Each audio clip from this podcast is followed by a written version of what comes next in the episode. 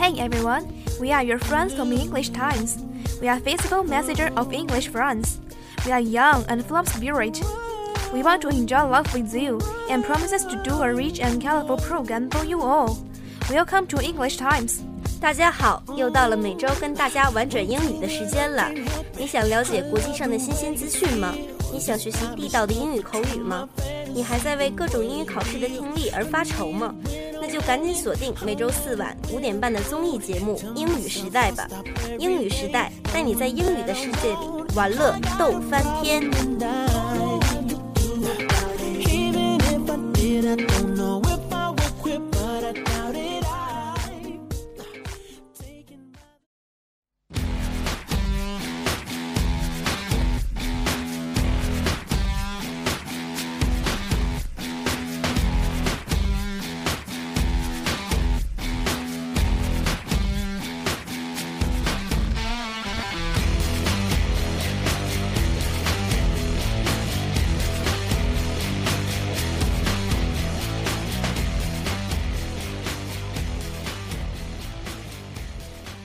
Hello everyone, welcome to English Time.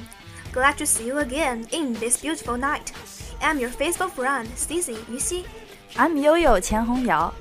Winter holiday has gone, and now we have started our new school term. This is our first edition this semester, and we will still accompany you through the whole next year. All members of the program will send the best wishes to you. We expect that you will be happy on Thursday and have a good time. That's right. Now, let's start our program by introducing the first part of the film, Dusk Twilight.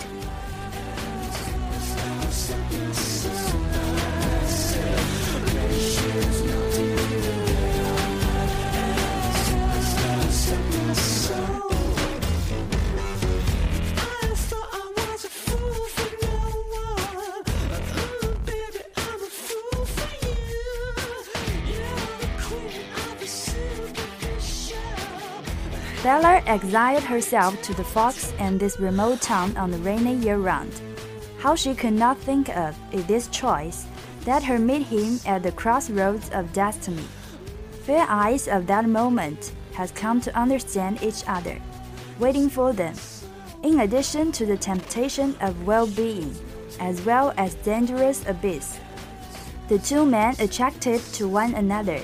In the swing between love and danger, along with fresh and exciting to spend every day, like long absence, the sun like floating down the romantic city of twilight. Since he has a charming appearance, Superman's body has the ability to see through people's minds. Then, what's the story behind him? And she is just a poor actual nerve, pale skin, like the ordinary girl in illness. Meet that year. They are 17 years of age. Time is a solidification of his rotate, and right, she is rapid rotation. He will be for very young. Her youth will eventually decay. Both of whom the world really do exist intersection. Well-being slowly forward, he spread opportunity. When a vulnerable young girl to integrate into a very human world, she faced the danger of the devil, then with a kind-hearted kiss, much more difficult. After a beautiful day, after the twilight hours, this adventure story of the ups and downs, this time just a prologue. The Elsa's hero adolescent feelings of emotional confusion and bewildering entanglement.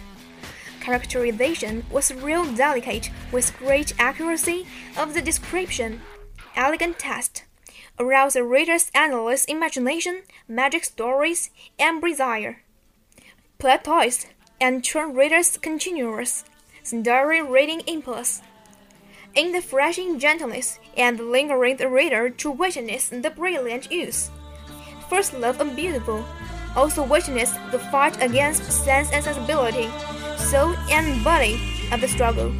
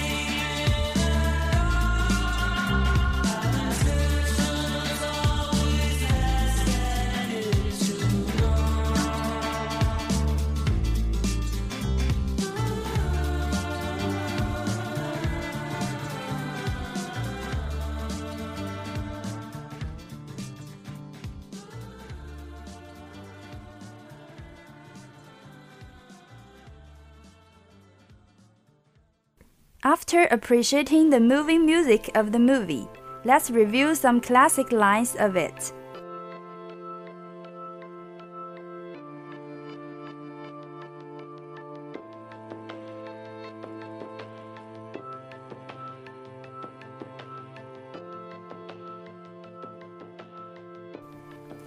You've got to give me some answers.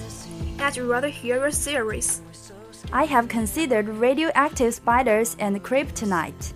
That's all superhero stuff, right? What if I'm not the hero? What if I'm a bad guy? 你必须给我个解释。我倒宁愿听听你的猜测。我想过了，放射性蜘蛛和克什，他们都是超级英雄，不是吗？如果我不是英雄怎么办？如果我是坏人呢？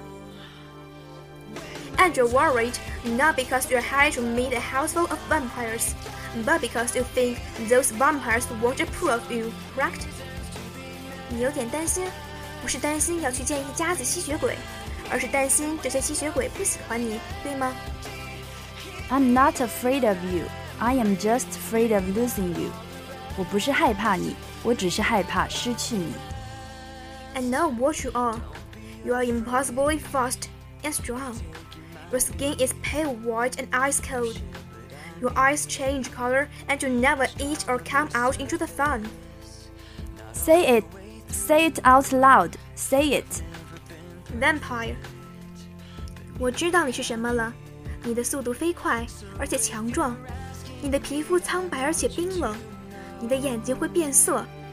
你从来不吃不喝，你也从不出现在阳光下。大声地说出来。吸血鬼。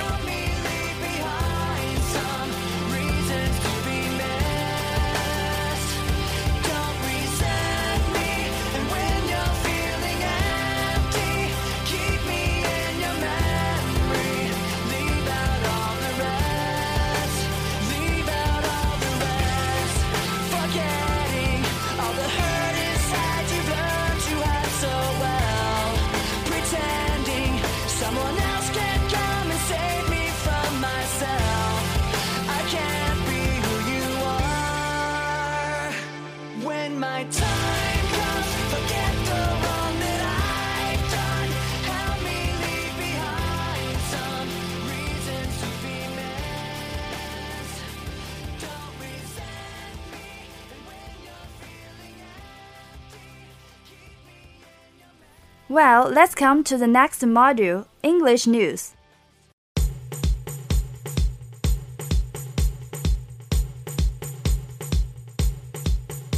The decision of France, Germany, and Italy came in the wake of Britain's application last week to be a founding member of the $50 billion bank. Universities in Beijing have begun to examine their use of foreign textbooks following a notice issued by the Ministry of Education in early March. Whether looking from after, whether looking from afar, as an explorer or seeking work in the home, China's lowdown means different things to different people. Harvard president said that academic institutions must be places where every topic can be raised and every question can be asked.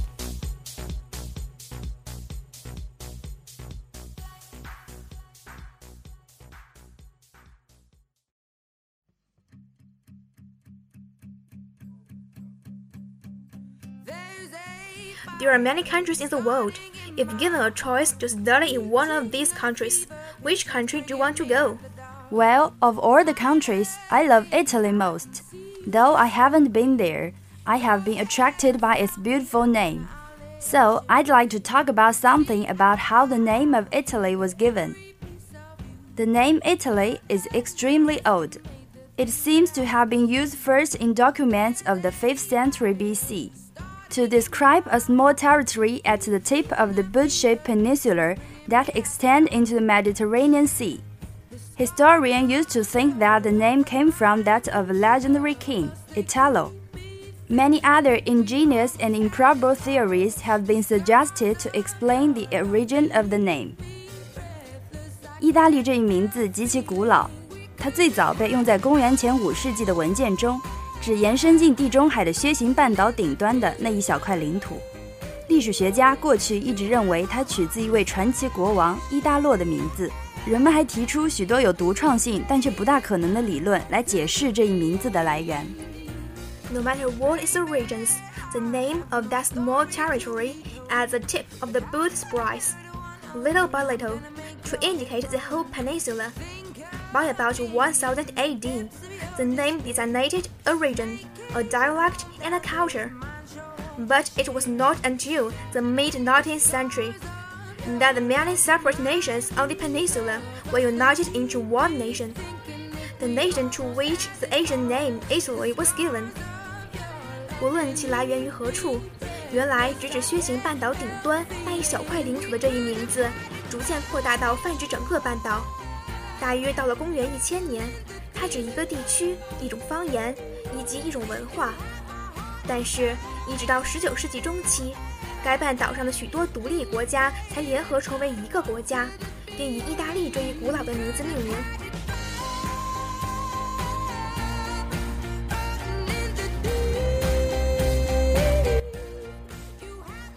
Here comes today's last module. Let us share two pieces of English joke. A professor was giving a big test one day to his students. He handed out all of the tests and went back to his desk to wait. Once the test was over, the students all handed the tests back in. The professor noticed that one of the students had attached a $100 bill to his test with a note saying, a dollar per point. The next class, the professor handed the test back out. The students got back his test and $64 change. A young mother believed that it was very wrong to waste any food when there were so many hungry people in the world. One evening, she was giving her small daughter her tea before putting her to bed. First, she gave her a slice of fresh brown bread and butter. But the child said that she didn't want it like that. She asked for some jam on her bread as well. Her mother looked at her for a few seconds and then said, When I was a small girl like you, Lucy, I was always given either bread and butter or bread and jam, but never bread with butter and jam. Lucy looked at her mother for a few moments with pity in her eyes, and then said to her kindly, Aren't you pleased that you've come to live with us now?